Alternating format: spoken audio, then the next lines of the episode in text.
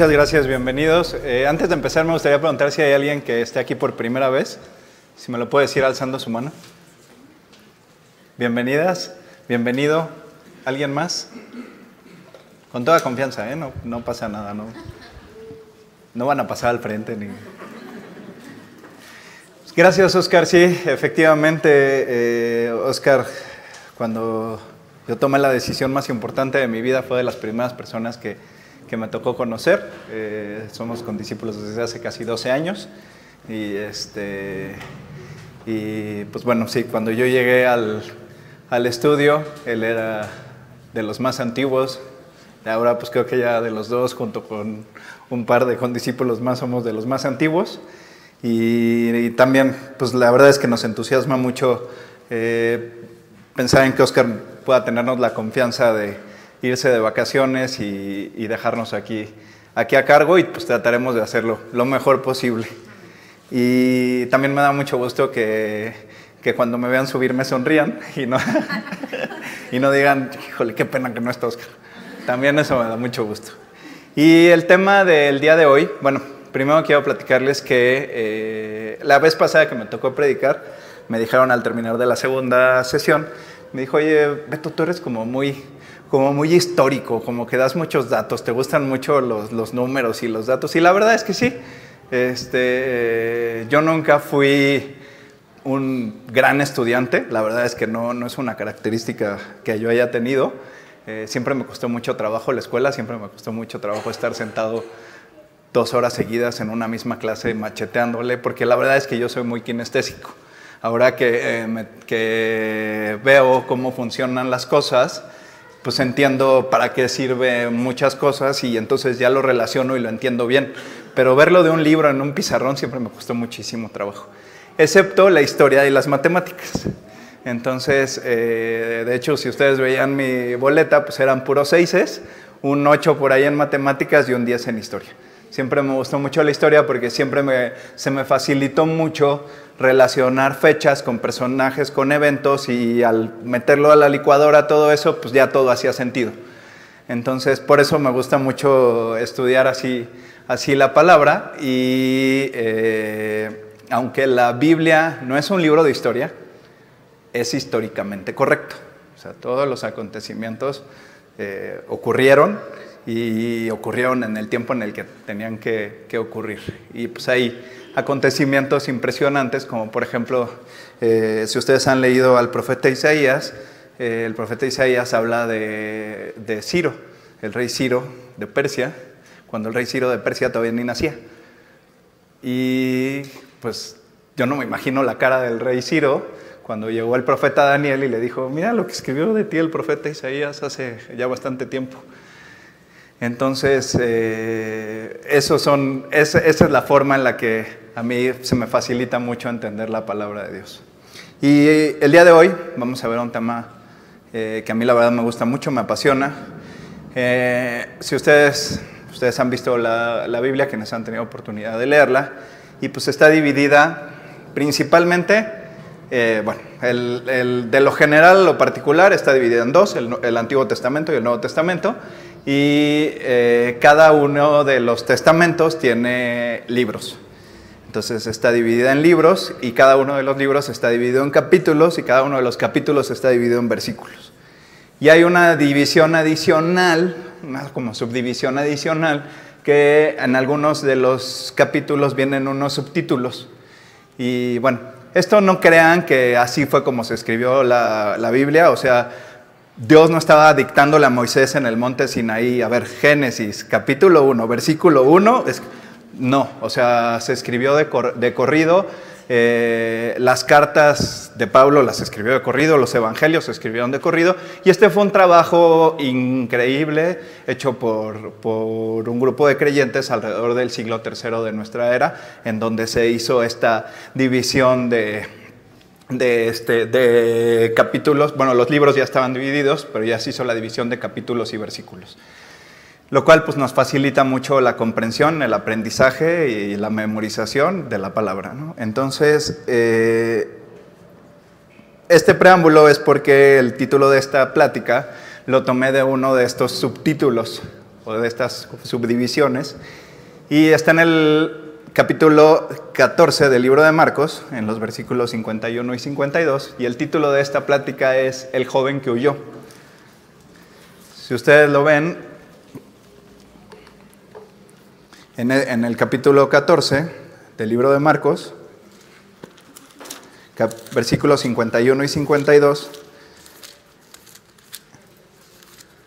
el subtítulo es El joven que huyó. Y dice el versículo 51, pero cierto joven le seguía, cubierto el cuerpo con una sábana, y le prendieron, mas él, dejando la sábana, huyó desnudo. Eh, ¿Cuántos de ustedes han leído el Evangelio de Marcos? ¿Me pueden levantar su mano? Y me pueden levantar su mano, ¿cuántos de ustedes les ha causado curiosidad este par de versículos de saber a quién se refiere? ¿Por qué están en la, en la Biblia estos versículos? De repente, pues dentro de todo el relato, eh, para quienes no lo han leído, el capítulo 14 en el libro de, en el Evangelio de Marcos, está relatando toda la, eh, la última cena, la cena del Señor, y está relatando eh, la aprehensión de Jesús. Entonces, de repente, entre todo este relato de la aprehensión de Jesús, aparecen estos dos versículos que mencionan a cierto joven que estaba envuelto en una sábana, que lo intentaron aprender. La sábana se quedó ahí, esto lo podemos obviar, aunque no lo dice directamente, y pues huyó desnudo. ¿Y quién era este, quién era este joven? ¿Por qué está el relato ahí? Pues este joven tiene un nombre, y su nombre es Juan, y tiene por sobrenombre Marcos. Marcos, el autor de este Evangelio, quien escribió este Evangelio, se refiere a sí mismo con estos dos versículos. Y estos dos versículos no están ahí de, casualidad, Hubo un, hay un propósito eh, por los cuales eh, él incluyó estos dos versículos y es exactamente lo que vamos a estudiar esta mañana. Entonces, en el Evangelio de Marcos es el segundo que en el orden en el cual están acomodados los libros en nuestra Biblia, están en el, Nuevo Testamento. Primero está el Evangelio de Mateo, después el de Marcos, después el de Lucas y después el de Juan. Si ustedes leen al profeta Ezequiel o leen el, profeta, el, este, el libro de Apocalipsis, en ambos libros se menciona claramente que hay cuatro características del carácter de Dios o cuatro formas del carácter de Dios. Y estas mismas cuatro formas del carácter de Dios se refiere a que haya cuatro a que existan cuatro evangelios. El evangelio de Mateo es el evangelio del rey, Jesús como el rey de los judíos. El evangelio de, Marcos es Jesús como el, ser, como el siervo de Dios. El evangelio de Lucas como un hombre, como el hombre. Eh, y el evangelio de Juan como Dios. Y así es como están presentados los cuatro evangelios, entonces a Marcos le tocó escribir eh, el evangelio que lleva su nombre.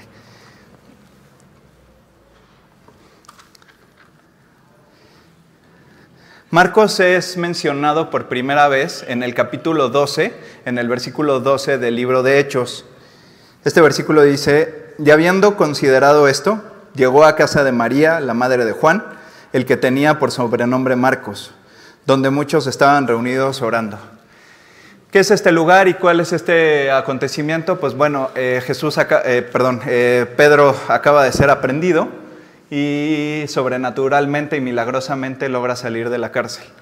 Y todos los creyentes, todos los que los conocían, todos quienes habían estado cercanos a Jesús y la gente que estaba conociendo a Jesús a través de la predicación de todos ellos, estaba reunida en este lugar y estaban orando por él.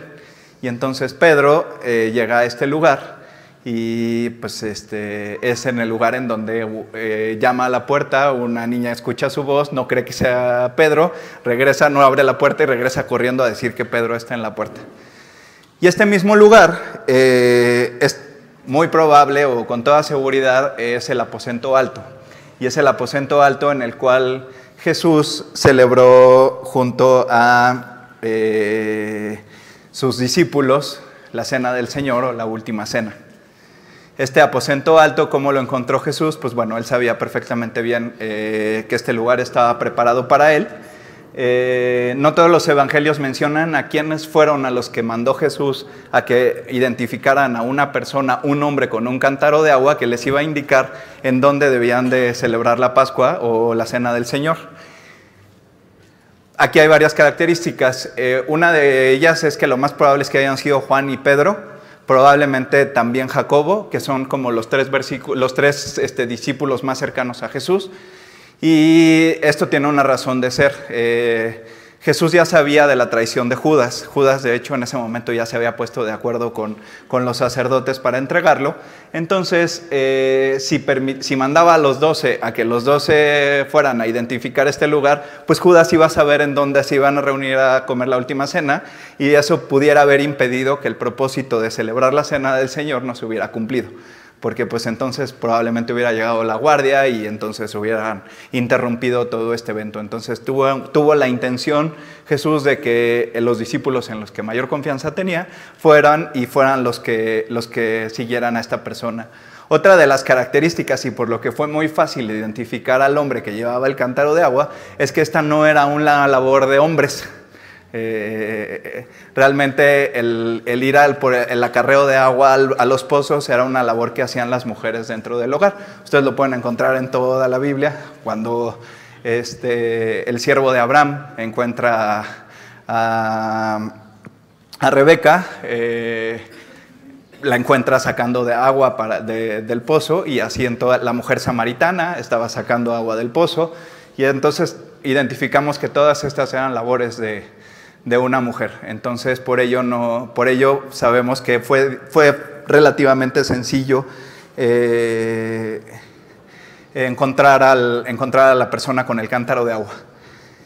Otro dato adicional, en el capítulo 18 del Evangelio de Juan, en el versículo 15, se menciona cómo Pedro logró entrar en el patio de Anás, que era el sumo sacerdote, eh, al momento que estaban haciéndole este juicio tan absurdo y tan fuera de, la ley a Jesús.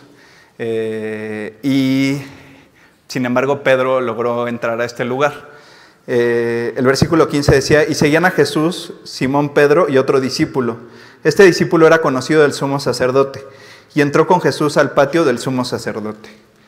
Cuando leemos el Evangelio de Juan, Juan, que es el autor de este Evangelio, es quien lo escribió, obviamente bajo la guía del Espíritu Santo, eh, encontramos que sí se refiere en repetidas ocasiones a él mismo, pero se refiere en tercera persona y se refiere a él como el discípulo amado o el, o el discípulo al que Jesús amaba.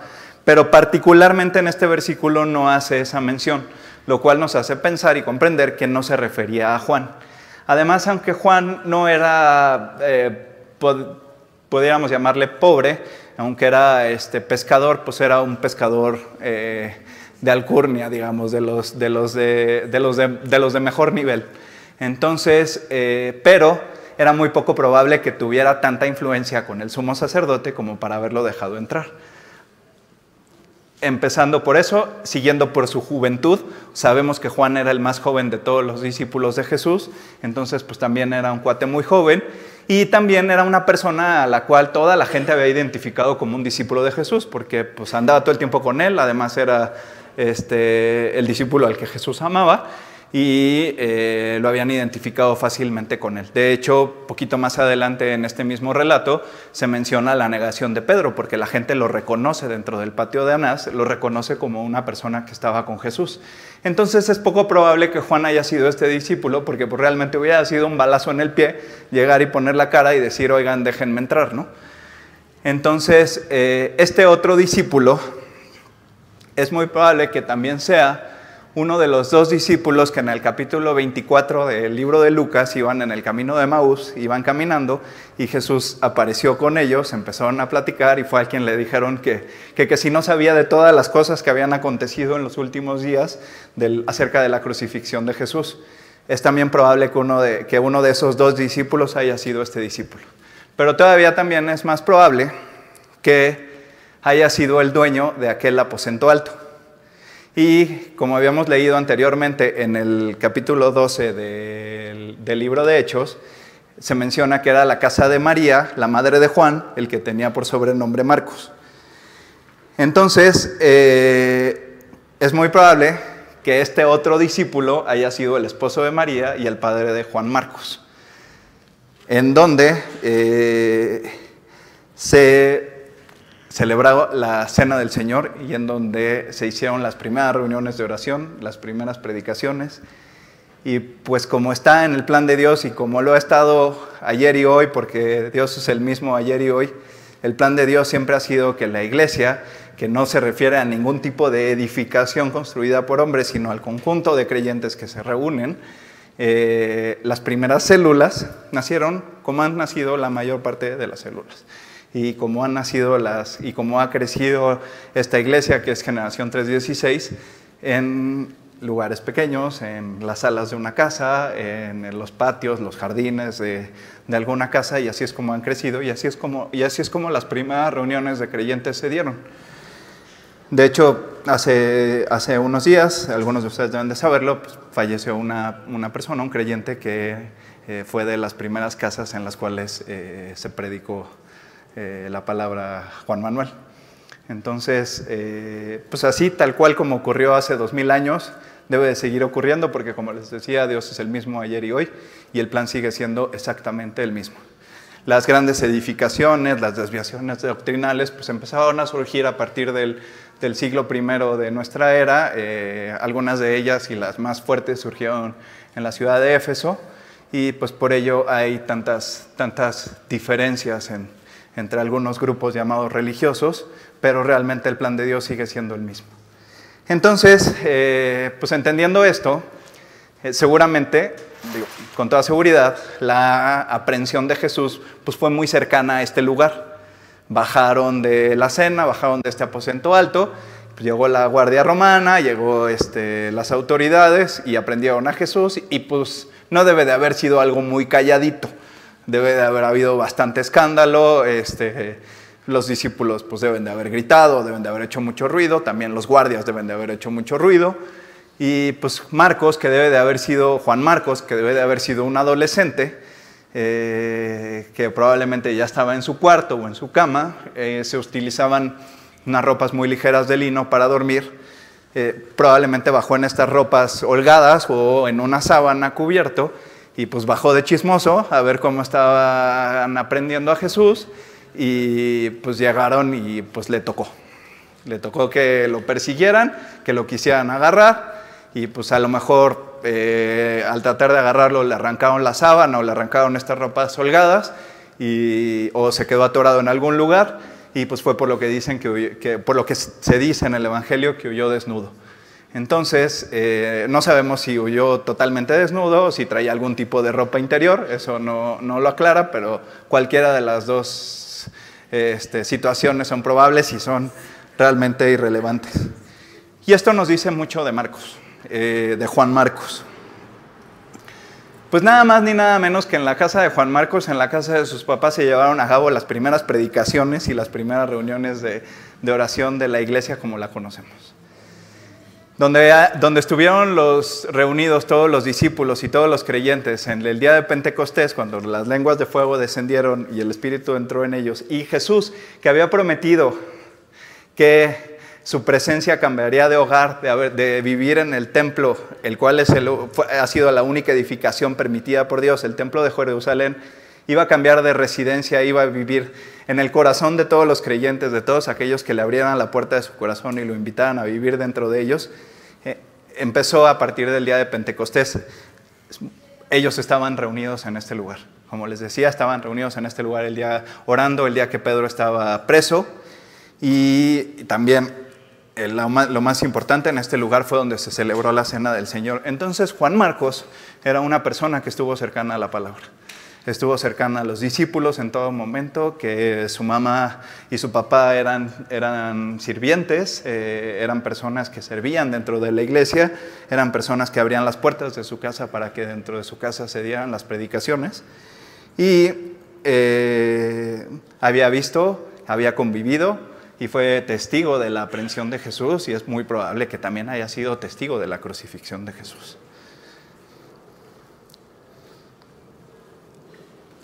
Haciendo un paréntesis y entrando como una breve introducción a un personaje que va a aparecer en escena, que es Bernabé.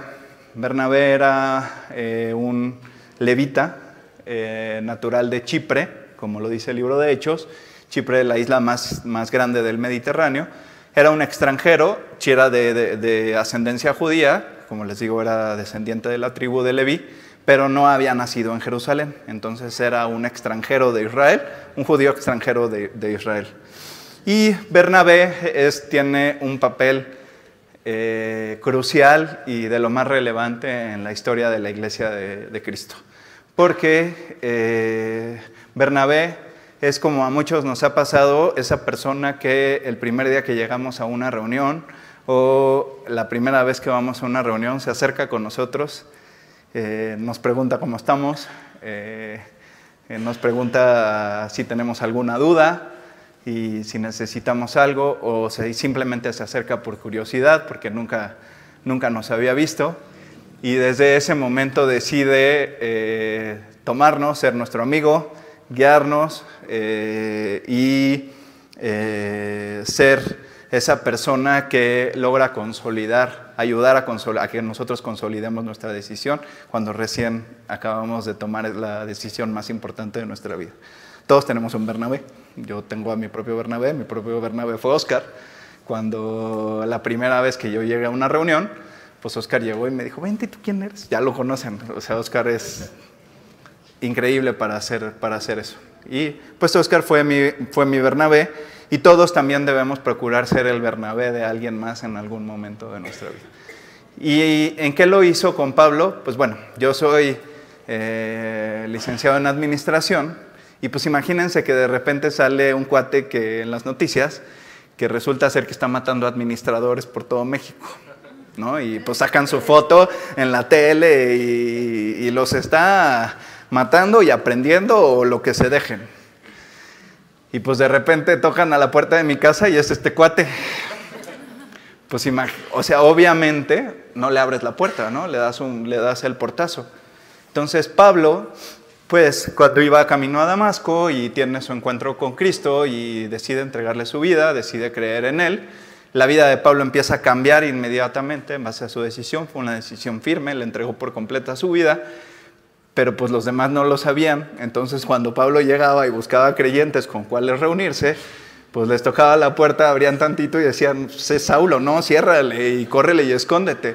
Entonces nadie lo recibía hasta que llegó y tocó la puerta de Bernabé. Y Bernabé le abrió la puerta de su casa, lo invitó, lo acogió, lo enseñó, lo guió. Y durante todos los primeros años de la vida de creyente de Pablo fue su compañero fiel, fue seguramente la persona que le enseñó lo primero que debía de saber y lo más básico acerca de, Jesús.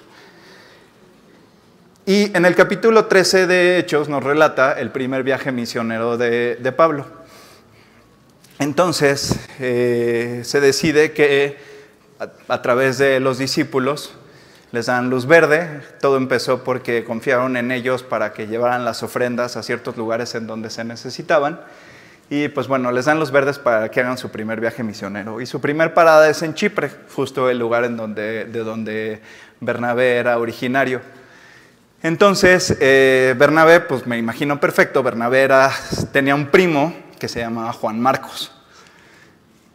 Y entonces eh, Bernabé pues sabía perfectamente bien de qué pie, de qué pie cojeaba su primo. Eh,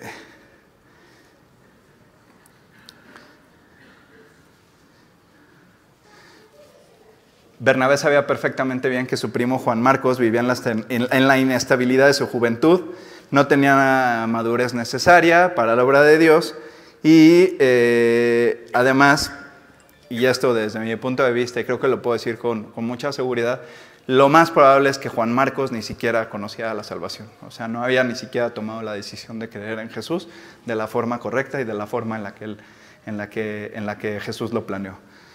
¿Cuál es esta forma de la cual Jesús lo planeó? Pues Jesús vino a este mundo eh, con el único propósito de entregar su vida en la cruz hasta la última gota de su sangre para que nosotros que sí hemos pecado, porque Él llevó la vida perfecta que nosotros debimos de haber llevado, eh, tomemos la decisión de aceptar el pago que Él hizo en sustitución nuestra en esa cruz, lo apropiemos y eh, con ello tengamos acceso a la presencia de Dios el día que partamos de esta vida. Además de ello, pues también tenemos la posibilidad de tener una vida nueva, una vida transformada y una vida que nos permita caminar a su lado y bajo el cobijo de las alas del Señor. Entonces, pues Bernabé le dice a Pablo, oye, si nos llevamos este chavo al viaje misionero, mira, es mi primo y pues anda como que no sabe ni lo que quiere, no sabe ni para dónde va, se la pasa con los creyentes todo el tiempo, va a las reuniones los domingos, es más, tú sabes, Pablo, que las reuniones son en su casa. Y este, pero pues el chavo no, nomás no se decide y pues yo lo veo muy mal y pues tengo mucho cargo por él. Ándale, dame chance de que nos los llevemos al viaje misionero. Y pues se ve que Pablo accede, entonces toman la primer, la primer parada que es en Chipre, eh, en donde hablan con el procónsul que era Sergio Paulo. Y pues en, en, en esa primera etapa se menciona que Juan Marcos estaba ministrando junto con ellos. Sin embargo, en el versículo 13 del capítulo 13 de del libro de Hechos, se menciona que Marcos, cuando van a la siguiente parada, Juan Marcos, cuando van a la siguiente parada, que, es, que era Perge, un lugar en el Mediterráneo, dice, habiendo zarpado de, de Pafos, Pablo y sus compañeros arribaron a Perge de Pánfila, pero Juan, apartándose de ellos, volvió a Jerusalén.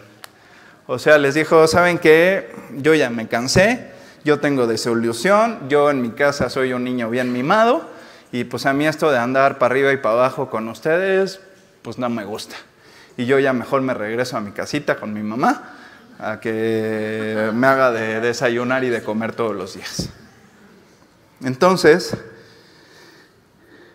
más adelante, esto no impide evidentemente que Pablo y Bernabé eh, sigan con su viaje misionero, establezcan las iglesias que establecieron durante este primer viaje misionero y que la obra de Dios se cumpliera. Pero más tarde, en el, capítulo 15, en el versículo 36, Pablo le propone a Bernabé que eh, hagan un segundo viaje misionero y le dice, oye, ¿qué te parece Bernabé si vamos a ver a, todas las iglesias que establecimos durante el primer viaje misionero para ver cómo están? Y pues Bernabé le dice, órale, va, pero pues nos podemos llevar a Juan Marcos.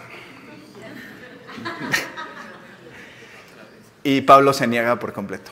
Pablo sabía perfectamente bien eh, que, Marcos que Juan Marcos en ese momento no era útil para el ministerio. Y ninguna de las dos posturas es una postura equivocada.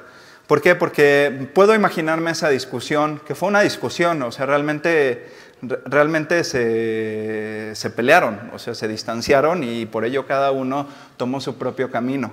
El disgusto fue tan grande que, no partieron juntos y pues Pablo se llevó a Silas y, Bernabé se llevó a Juan Marcos.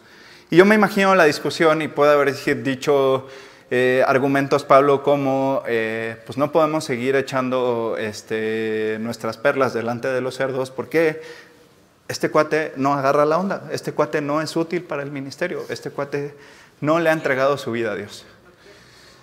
Pero la postura de Bernabé, por el otro lado, que tampoco es una postura equivocada, dice, oye, yo tengo un cargo profundo por la vida de mi primo, yo quiero que algún día le entregue su vida a Dios y por eso quiero estar cercano a él y por eso quiero que venga por nosotros. Entonces no podemos acusar a ninguno de los dos de haber tenido una postura equivocada o de alguno de los dos haber tenido toda la razón, porque realmente los dos, desde el punto de vista espiritual, estaban haciendo lo correcto. Y Pablo, con esa responsabilidad tan grande que tenía sobre llevar la palabra a tantos lugares y a todos los gentiles, pues decía, oye, este es un negocio serio. O sea, ¿por qué voy a llegar a alguien, por qué voy a llevar a alguien no comprometido al encargo que el Señor me ha hecho de predicar en cuanto lugar pueda yo llegar? Mientras la vida me lo permita, voy a llegar a todos los lugares que pueda yo llegar. Pablo incluso en ese, en ese pensamiento y tan convencido de todo esto fue, ya hasta se metió a la casa de César. Entonces, eh, ninguno de los dos tenía una postura equivocada, ni ninguno de los dos tenía la razón por completo. Y pues bueno, como Dios puede utilizar todas las cosas en las cuales los hombres metemos las manos, pues eh, la buena noticia fue que en lugar de hacerse un solo viaje misionero, se, se acabaron haciendo dos viajes misioneros. De ahí pues toma un poquito más de relevancia la, vida, de, la, Biblia, la vida y el ministerio de Pablo, eh, Bernabé, que tuvo una importancia grandísima dentro de la iglesia, dentro de la primera iglesia de Cristo, eh, pues poco se vuelve a mencionar de él a partir de, a partir de ese momento. Pero hay un momento en el que eh, ya no se menciona nada más acerca de Marcos. Pablo se va a su segundo viaje misionero, se va al tercero, después la prenden en, Jerusalén, eh, lo mandan a Roma. Y bueno, ya no se vuelve a mencionar en ningún, momento, en ningún momento en el libro de Hechos la vida de Juan Marcos. Sin embargo, sí, sí, sí podemos saber qué fue lo que pasó con su vida más adelante en las cartas de Pablo y en las cartas de Pedro. Pedro se refiere a él como mi hijo, eh, le, llama, a Marcos su hijo, eh, así lo quería, y es muy probable, y, es casi con toda seguridad, que el Evangelio de Marcos fue el primero de los, de los cuatro evangelios que se escribió. Y ahora sí vengo con mis datos históricos. Él se debe de haber escrito entre el año 50 y el año 70 de nuestra era, probablemente antes del 67, porque alrededor del año 67 fue cuando fue el martirio y la muerte de Pedro. Y eh, realmente el Evangelio de Marcos pudo haber sido el Evangelio de Pedro, porque eh, muchas de las, o prácticamente todo lo escrito en el Evangelio de Marcos fue dictado por, por el apóstol Pedro. Entonces, eh, es el primer evangelio que se escribió y Marcos, pues ahí nos damos cuenta que empezó a ser grandemente usado para la obra de Dios. Era útil para el ministerio. Y aquí también vemos otro aspecto importante de la vida de Pablo, la capacidad para perdonar y reconocer cuando la vida de alguien ha cambiado en base a su entrega, lo hizo que se refiriera posteriormente a él como uno de sus colaboradores más cercanos en Colosenses 4:10, dice, Aristarco, mi compañero de prisiones, os saluda. Y Marcos, el sobrino de Bernabé, acerca del cual habéis recibido mandamientos, si fuera vosotros, recibidle. Esta es una doble traducción del vocablo griego que significa tanto sobrino como primo, entonces, este, pero eh, era su primo. Entonces, se está refiriendo a él no solo como de, oigan, pues ahí si lo ven, seguramente va a andar, es que no va a saber ni qué onda, pues si pueden darle posada, no. O sea, Pablo está refiriéndose a, recíbanlo. Él es una persona que les va a dar las palabras correctas, que les va a dar palabras de exhortación y que eh, va a predicar la palabra. Después en 2 de Timoteo 4:11, solo Lucas está conmigo, toma a Marcos y tráele contigo porque me es útil para el ministerio. Entonces aquel que había generado el pleito de su vida con quien probablemente era su mejor amigo a Pablo, unos años después se convierte en una persona útil para el ministerio. Y en Filemón 24 dice Marcos, Aristarco, Demas y Lucas, mis colaboradores se refiere a Marcos como uno de sus colaboradores más cercanos. Es increíble la capacidad de perdonar. No sé qué, la Biblia no menciona qué haya pasado en la vida de Marcos en estos años, pero les puedo decir con toda seguridad que él tomó la decisión más importante de su vida. Eh, él le abrió la puerta de su corazón a Jesús. Eh, él, su vida se transformó, se convirtió en alguien útil al ministerio, para el ministerio no sé si fue a través de Bernabé, si fue a través de Pedro, si fue a través del mismo Pablo, pero de que pasó, pasó. Y se ve claramente en lo que después se convirtió para el ministerio. Aquel que tanto enfadaba a Pablo y que tanto eh, le molestaba que, no hiciera las cosas como se, como se debían de hacer, en este momento ya está convertido en una de sus colaboradores. Lo cual, eh, el punto principal de, de la reunión es esta. Así como la vida de Juan Marcos, existen algunas otras vidas dentro de la, dentro de la palabra de Dios. La vida, la vida de Jacob es un ejemplo claro, claro también del momento en el que Jacob tomó la decisión de verdaderamente entregarle su vida a Cristo. Eh, Jacob, que lo único que hacía era quejarse de que toda la vida lo habían, le habían hecho tranzas y entonces él, él así las hacía que eh, bajo una mentira y un engaño se robó la bendición que en principio era de su hermano y que siempre buscó salir por la salida fácil o por la salida engañosa o por la salida mentirosa, hasta que un día eh, en su vida no pudo más sabía que iba a venir un encuentro con Esaú, con su hermano Esaú, y el cuate estaba que se moría de miedo. Hasta que tuvo un encuentro con Dios y le dijo que pues no había de qué temer, que lo único que tenía que, tenía que hacer era entregarle su vida a Cristo. Y entonces a partir de ahí la vida de Jacob empezó a cambiar. No tomó todas las decisiones correctas en, el siguiente evento cuando fue el encuentro con Esaú, porque pues este, todavía le quedaba el miedito y entonces organizó los grupos para que pues Esaú si venía enojado, pues primero viera a los hijos y a las ovejas y, luego ya, se le fuera bajando el coraje y entonces ya cuando llegara Jacob con él, pues ya Esaú estuviera de buenas y entonces no, no hubiera ningún problema. y cosa que eh, si Jacob no hubiera hecho nada de eso, la actitud de, Jacob, de Esaú hubiera sido exactamente la misma para con él. Y así como la vida de, de Jacob y la vida de Juan Marcos, y quiero pedirle al worship si puede pasar, eh, existen vidas que no, no, no basta con haber nacido en un hogar cristiano. No basta con haber ido a una escuela cristiana, a la ACE, con haber asistido a todas las reuniones de chico. Eh, no basta con creer o medio acordarte que de chico o en algún momento de tu vida tomaste la decisión de invitar a Cristo a tu corazón, cuando realmente tienes una vida que realmente no ha dado los frutos que debe de dar o tú nunca has sentido la paz que debes de sentir.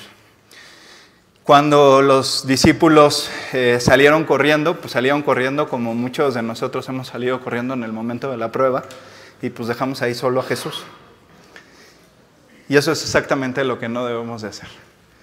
Eh, las pruebas deben de venir. Yo en este momento estoy pasando por una prueba bastante fuerte. Eh, nunca me esperé pasar una prueba así. De repente pues, cayó como medio como balde de agua fría.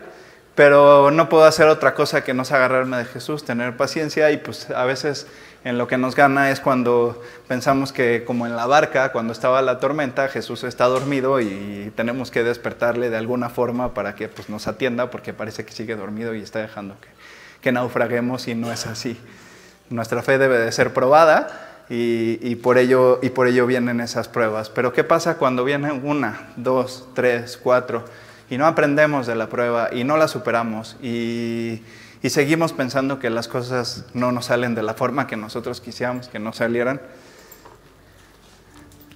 En 2 Corintios, en el capítulo 13, dice, versículo 5, examinaos a vosotros mismos si estáis en la fe, probaos a vosotros mismos ¿O no conocéis a vosotros mismos que Jesucristo está en vosotros, a menos que estéis reprobados? Entonces, quisiera terminar la reunión haciendo dos oraciones. Una para, para ti que, que estás seguro de haber en algún momento tomado la decisión más importante de tu vida, pero que no has tomado la decisión de, de entregarle por completo tu vida que eh, vives viniendo aquí los domingos y pues tratando de sobrellevarla, tomando un poco una bocanada de aire el domingo o bueno, en alguna reunión entre semana con, con algunos creyentes.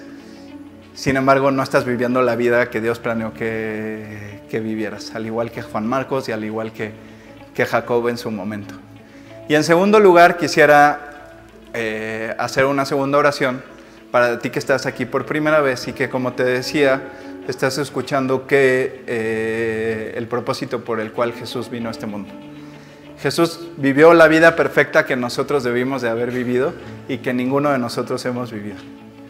Si todos tenemos la honestidad de llegar a los pies de Jesús diciendo que somos pecadores, que hemos pecado y que necesitamos de su perdón y de su salvación, entonces podemos entender que lo que necesitamos es abrirle la puerta del corazón dejarlo entrar y permitirle que Él cambie y transforme nuestra vida. Apocalipsis 3:20 dice,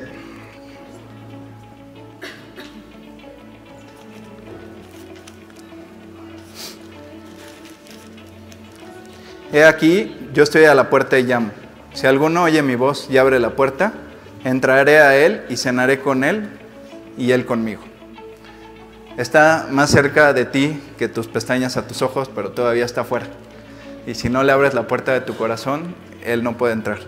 Yo tomé esta decisión hace 12 años y a partir de ese momento todo ha sido diferente, increíble, sobrenatural y todo se lo debo a Él.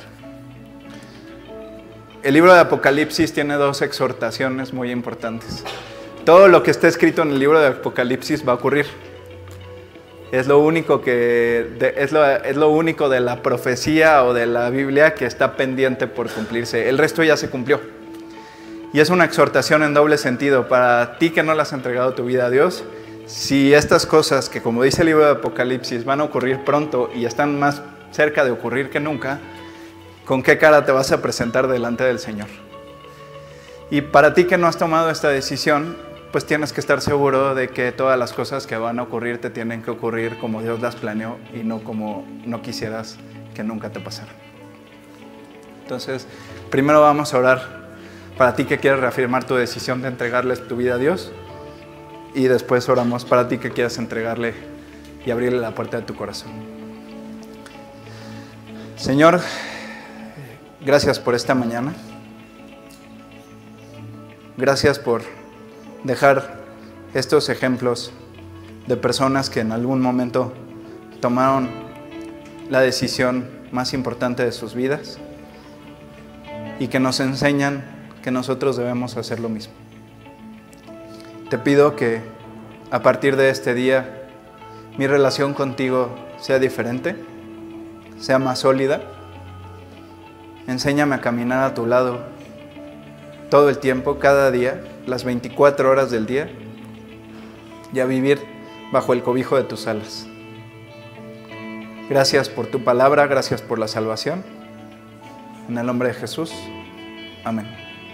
Y como te decía a ti que no has tomado la decisión más importante que debes de tomar, que es abrirle la puerta de tu corazón a Jesús, voy a orar, tú no tienes que repetir nada en voz alta, simplemente repite esta oración dentro de ti. Dios, gracias por esta mañana. Gracias por haber venido a este mundo a morir por mí en la cruz. Hoy lo entiendo y quiero apropiar este pago y abrirte la puerta de mi corazón y que tú entres a morar dentro de mí.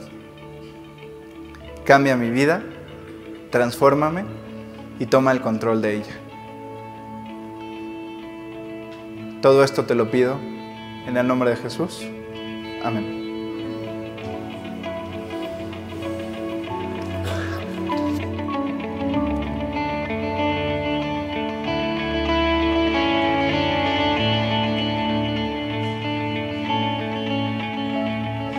En mis huesos secos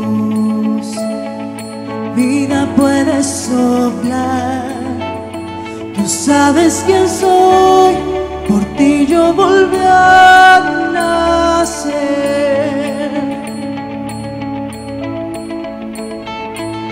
Calmas la tormenta, das paz a mi interior. Me doy como soy, despierta mi corazón.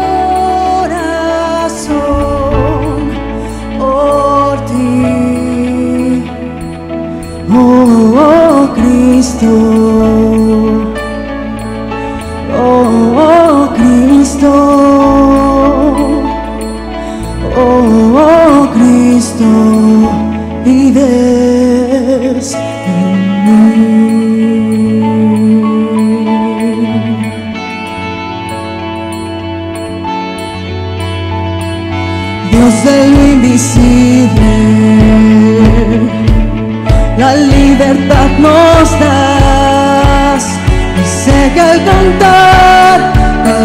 cadenas tu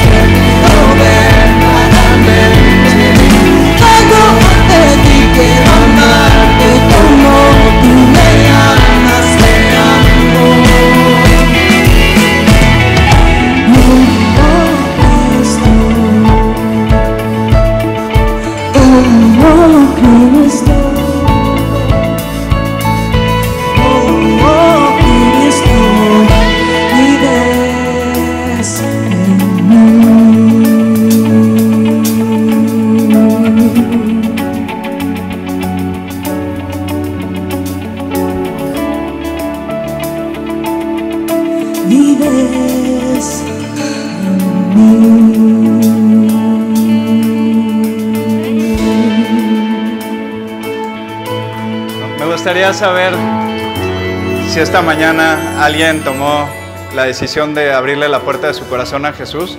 Si me lo puede decir alzando su mano. Como al principio no tienen que hacer nada. Gracias a Dios. ¿Cómo te llamas? Alina. Alina, gracias a Dios. No te vayas, tenemos un regalo para ti. ¿Alguien más?